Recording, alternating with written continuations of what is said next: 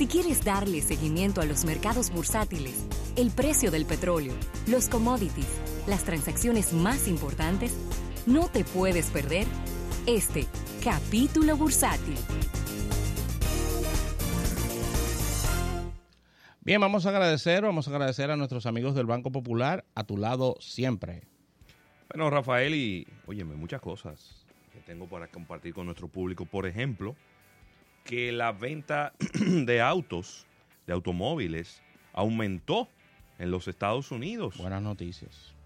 Los principales fabricantes de autos de los Estados Unidos reportaron otro mes de incremento en la venta de eh, vehículos utilitarios deportivos, lo que es- normalmente es eh, SUV, Sport Utility Vehicle, o lo que nosotros le llamamos aquí jipetas, y también las camionetas. Eh, todavía sigue la baja, la depresión en las ventas, tanto de los sedán como de los hatchbacks.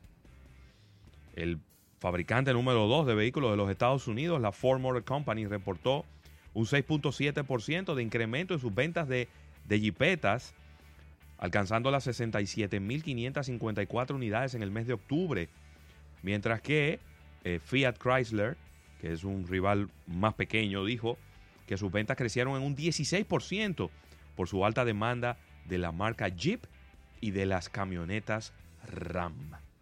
Eh, las ventas de carros cayó un 2% el año pasado, de un, bueno, de, de un récord más alto de 17.55 millones de dólares en el 2016 y se espera que caiga también en este 2018.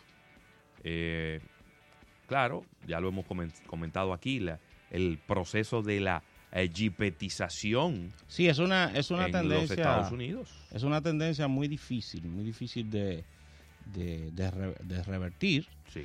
Y la verdad es que a la República Dominicana esto le llegó con, con 12 años de adelanto, unos 12 o 14 años de, de adelanto, esta jipetización, como bien defines. Sí. Y, y queda ahora en Estados Unidos la, la situación de que los vehículos sedán están registrando muy bajas ventas y lo que es el tema de camionetas y jipetas mantienen ventas bastante, bastante consistentes, lo cual nos da una idea de que el consumidor cambió y ha cambiado en, en Estados Unidos, aparte de estudios que hemos podido ver y, y, y estu- y- y escudriñar, de que ya no se percibe la misma emoción por parte de los norteamericanos a la hora de adquirir un vehículo en el tema de la escala de, de valor de compra de los norteamericanos. Así que Mira, mira este dato, Rafael.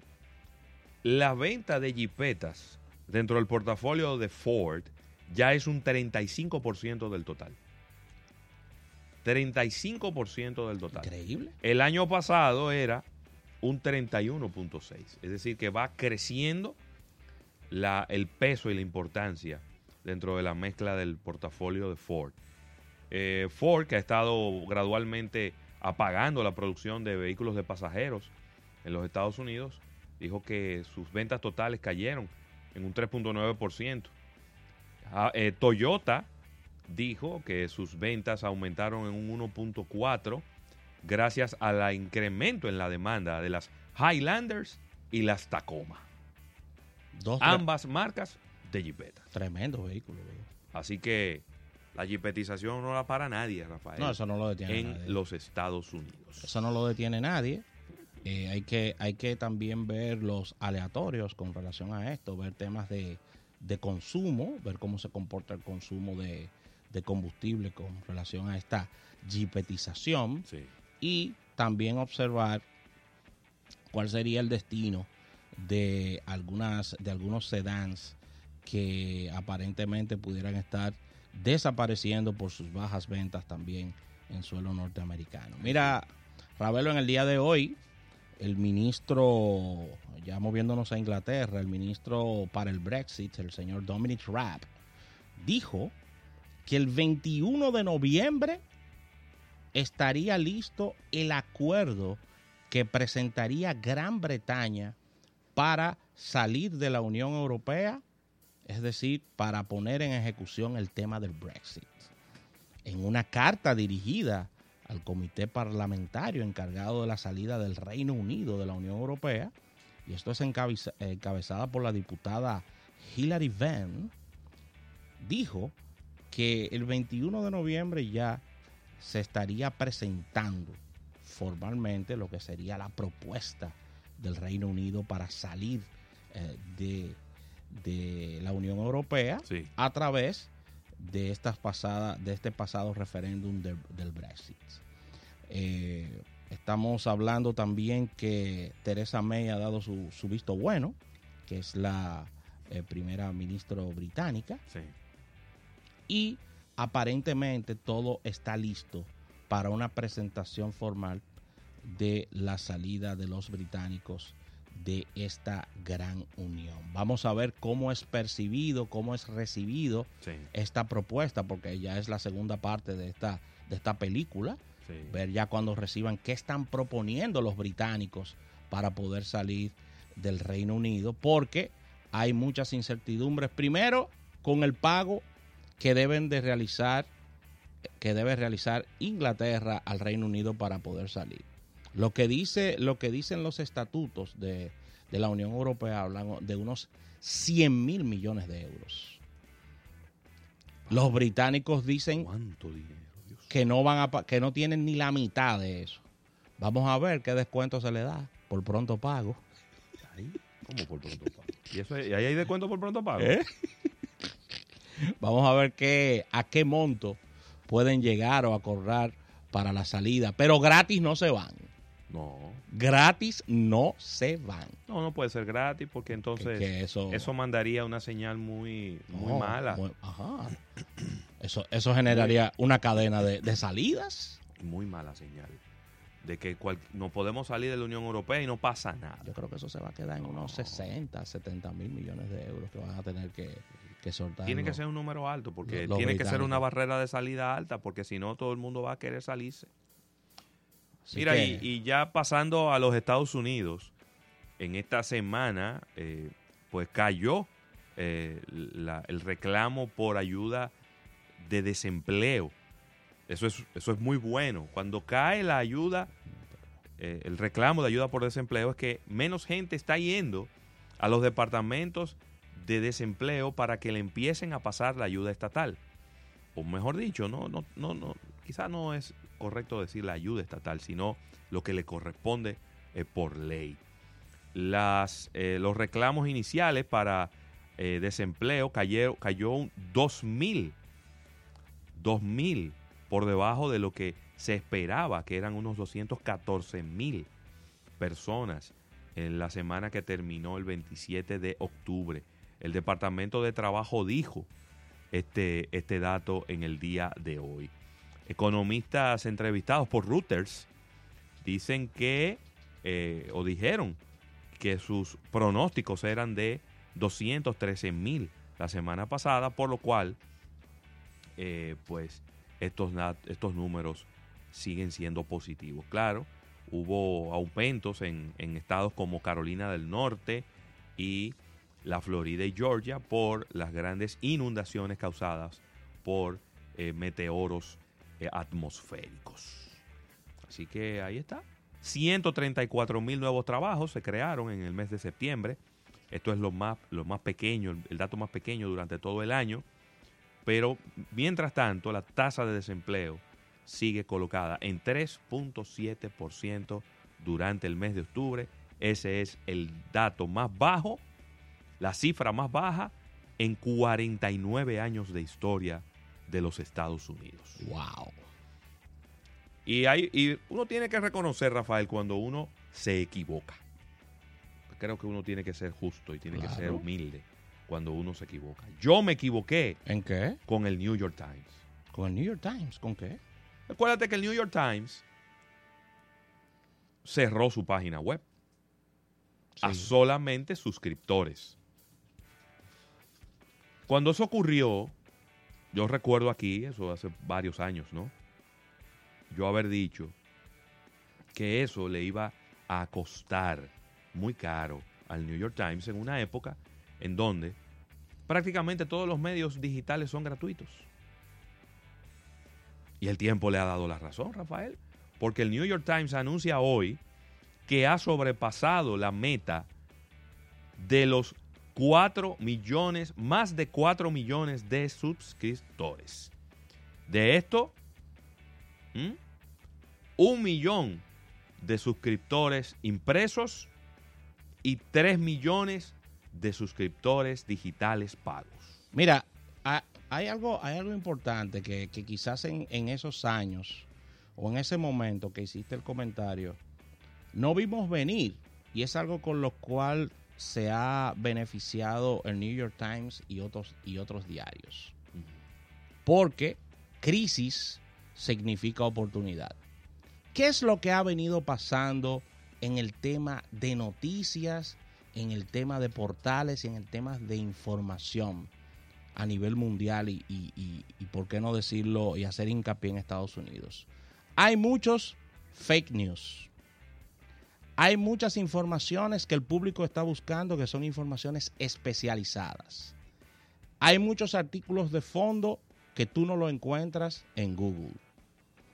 Hay mucho también de información que tú no sabes de dónde viene ni quién la está enviando y sencillamente la recibes. Entonces, todo esto ha generado que el público quiera ir a buscar la información verdadera, la información de un diario con peso como el New York Times. Y con muy bajos costos, digo, perdón, con muy bajos, diríamos, eh, diríamos que pagos por parte de los, de, de los suscriptores, puedes obtener información de primera mano especializada de grandes periodistas y de grandes investigadores.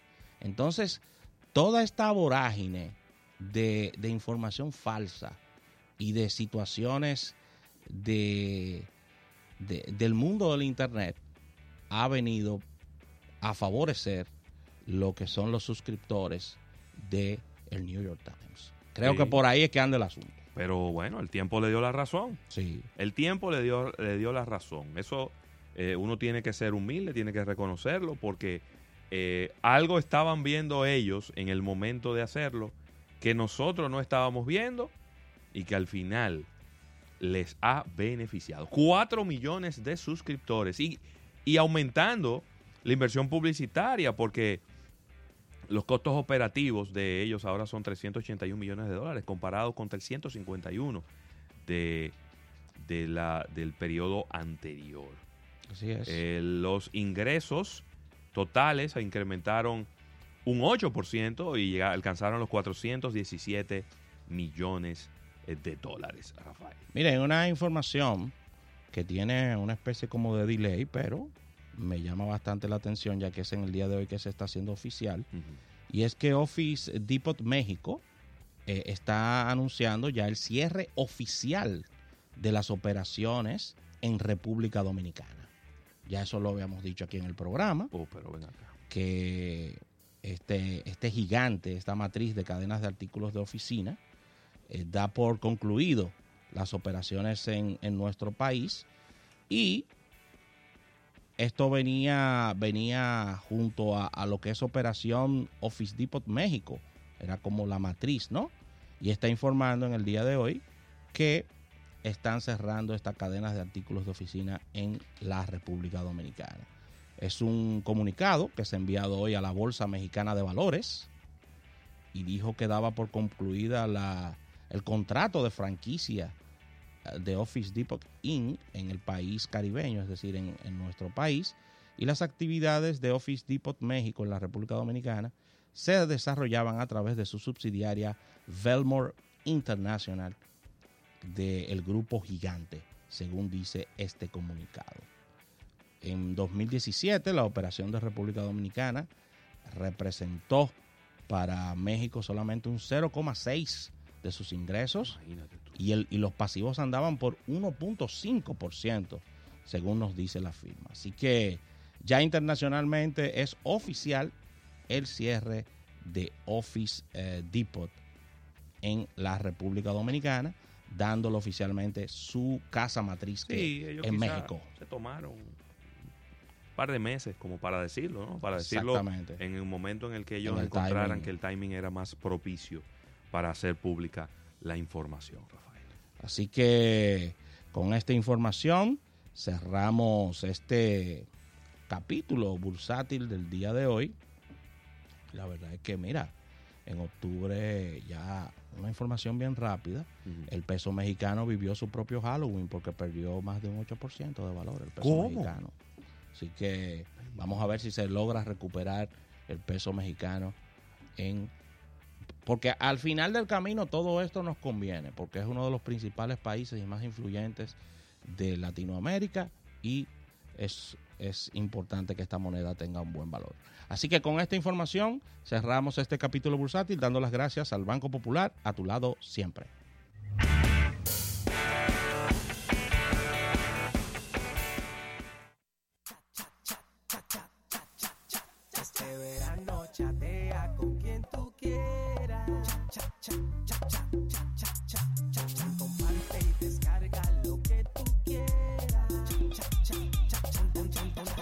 85 pesos un día completo de internet. Si lo puedes compartir con 10 personas a la vez. Tenemos el plan pues, pago más barato del mundo.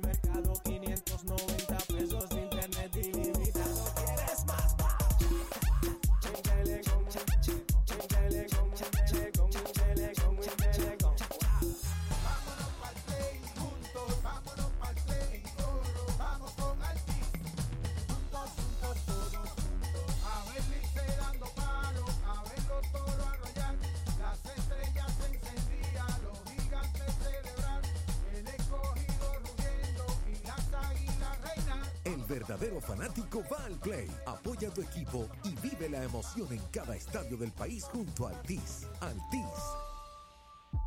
Hay muchos tipos de carreras. Escoge la tuya.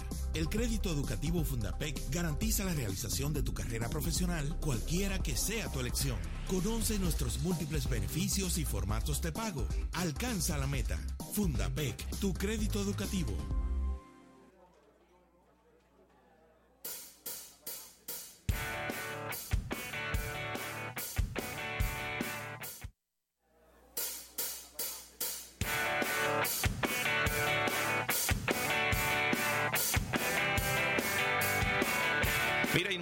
De que nuestro mejor queso es Michel. Los quesos Michel son los únicos producidos en nuestro país con la garantía 100% de leche, como lo dice su etiqueta. Disfruta del exquisito sabor del crema, del Gouda Light Michel, el danés, el cheddar y toda la gama de los deliciosos quesos Michel. Sin lugar a dudas, Michel es nuestro mejor queso. Mira, y te invitamos a armar tu juntadera con el grupo Buscando tu Carlos Rossi. Lo puedes disfrutar en piscinas, en barbecues, no importa el lugar ni el motivo, porque con Carlos Rossi todos los momentos tienen un sabor especial. Carlos Rossi vino para juntarnos, distribuye Manuel González Cuesta. Y recordar que usted puede tener la tranquilidad de saber dónde está su vehículo en todo momento, inclusive cuando usted no lo está